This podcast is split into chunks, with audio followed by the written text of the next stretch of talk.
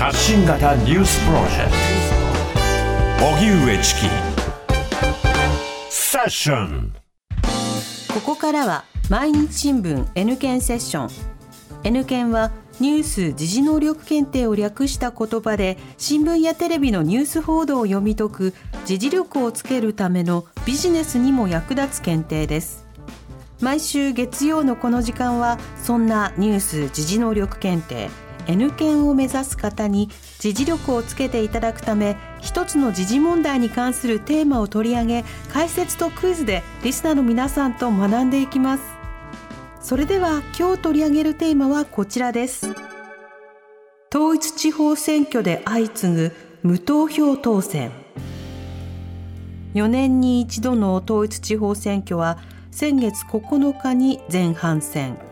23日に後半戦が行われましたが立候補者の数が議員定数と同じあるいは定数割れによって市民が投票せず当選者が決まる自治体が相次ぎました。解説は TBS ラジオニュースデスクの中村久人さんです。久人さんよろしくお願いいたします。よろしくお願いします。無投票当選が相次いだということなんですけれども、はい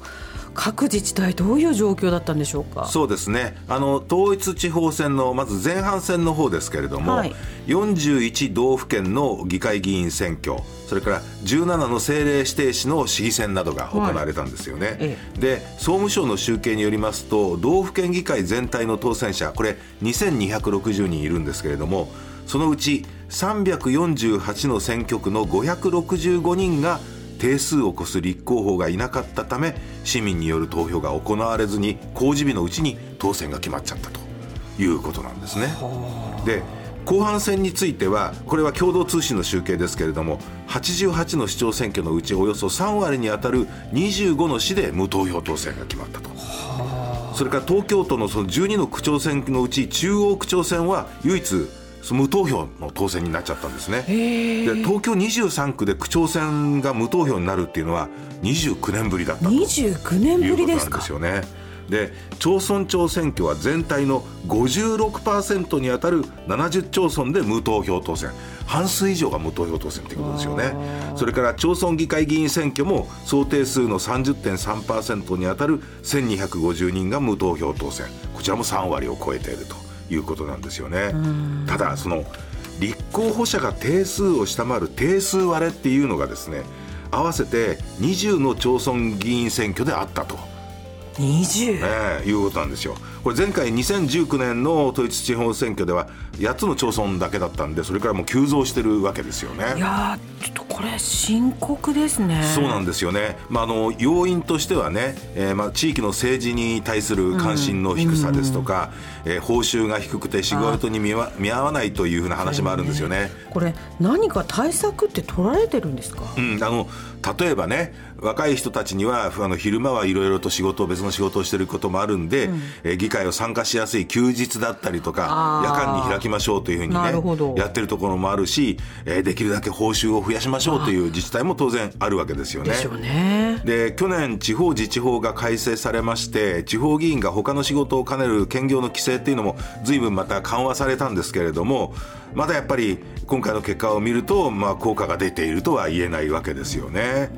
ただそういう中でいい話もないことはないと、う。ん、例えば前回の選挙では定数割れが発生した自治体の一つだった愛知県の幸田町というところがあるんですが、はい、ここの町議会議員選挙は今回定数16に対して22人が立候補したんです。で選挙戦になったわけですけども。選挙戦になりました、ね、選挙戦に、うん、2011年以来12年ぶりになったというね。12年そうそうそう。いうことなんですよ。で、まあ、まあ、幸田町はねその議員報酬全国平均よりも多いということなんですけどもね、やっぱりそれでもなり手が少なかったんですよ。で課題として、うん、えー、地域の長年の慣習があるんじゃないかどういうことかというとそれぞれの地区で推薦された人が立候補するということがこれ一つの壁になってたんじゃないかということに気づいたそうなんですね。でそこで議会はあの議会だよりというね、えー、いろいろ候補のあの文書ありますよね、うん、あそこで立候補に必要な条件などを丁寧に説明したほか若い人たちが集まる場所に出向いて町民から話を聞くタウンミーティングを月に1回開いて議会への関心を高める取り組みを続けてきたということなんですよね。だからそういうふうなね、えー、もう何か一つこう決め手になるものはこれだっていうことはないんでコツコツとやっぱりできることからやっていくということは重要なことですよね。歩み寄っていく。はいさあそれではここでニュース時事能力問題です、はい。えー、今回の統一地方選挙では合わせて20町村の議会議員選挙で立候補者が定数を下回る定数割れというふうになったわけですが、はい、このように議員の欠員が出た選挙についてどんな決まりがあるでしょうか。次に挙げる4つの中から正しいものを選んでください、はい、1一人でも欠員となったら再選挙が行われる。2欠員が定数の6分の1を超えたら再選挙が行われる。3欠員が定数の半分を超えたら再選挙が行われる。4何人欠員となっても再選挙は行われない。はい、ラジオ機の皆さんもどうぞ一緒に考えてみてください。シンキングタイムスタートです。リスナーの皆さん一緒に考えましょう。今回の統一地方選挙では合わせて20の町村の議会議員選挙で立候補者が定数を下回る定数割れとなりました。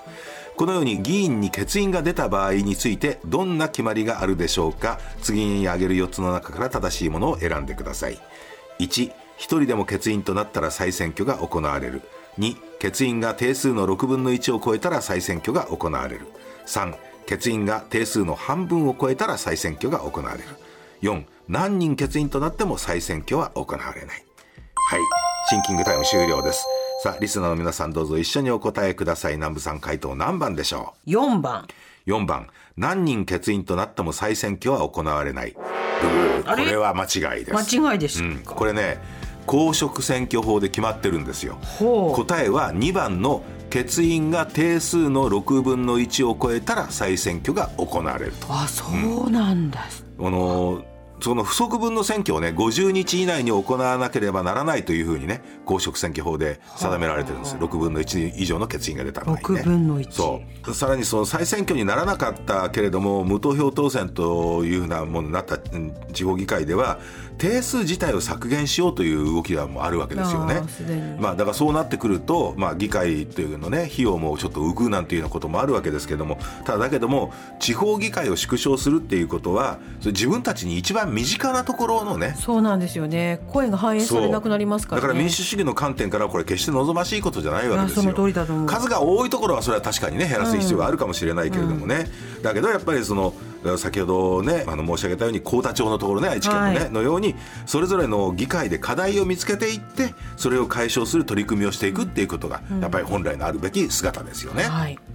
久里さんありがとうございました。来週もよろしくお願いいたします、はい、お願いします。さあここでプレゼントのお知らせです。ニュース時事能力検定の公式テキスト発展編を5名の方にプレゼントします。おはがきの方宛先は郵便番号107-8066 TBS ラジオ荻上チキセッション。ニュース検定公式テキストプレゼントの係までですメールの方は ss954-tbs.co.jp で受け付けています。あなたのおところお名前お電話番号をお忘れなく。